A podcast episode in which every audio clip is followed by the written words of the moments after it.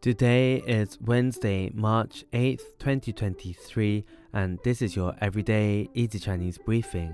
大家好，我是林老师, and in under 5 minutes every weekday, you'll learn a new word and how to use this word correctly in phrases and sentences.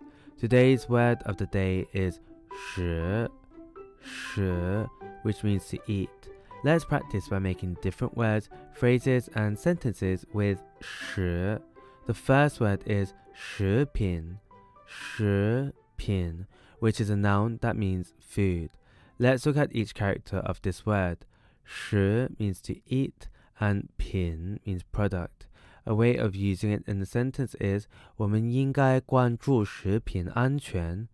我们应该关注食品安全. We should pay attention to food safety.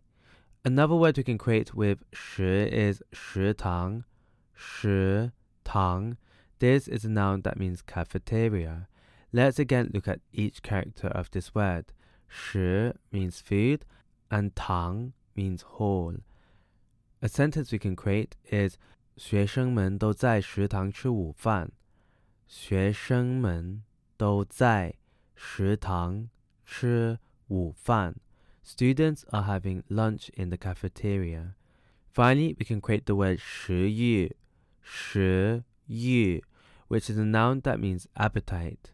A sentence we can create with this is 最近我食欲不佳，可能是因为工作压力太大了。最近我食欲不佳，可能是因为工作压力 太大了。Lately, I've had a poor appetite, probably because of too much work pressure. Today, we looked at the word 食, which is a noun that means food, and we created other words using it. These are 食品, food, 食堂, cafeteria, and 食欲, appetite. To see this podcast transcript, please head over to the forum section of our website, www.everydayeasychinese.com, where you can find even more free Chinese language resources. See you again soon for more practice.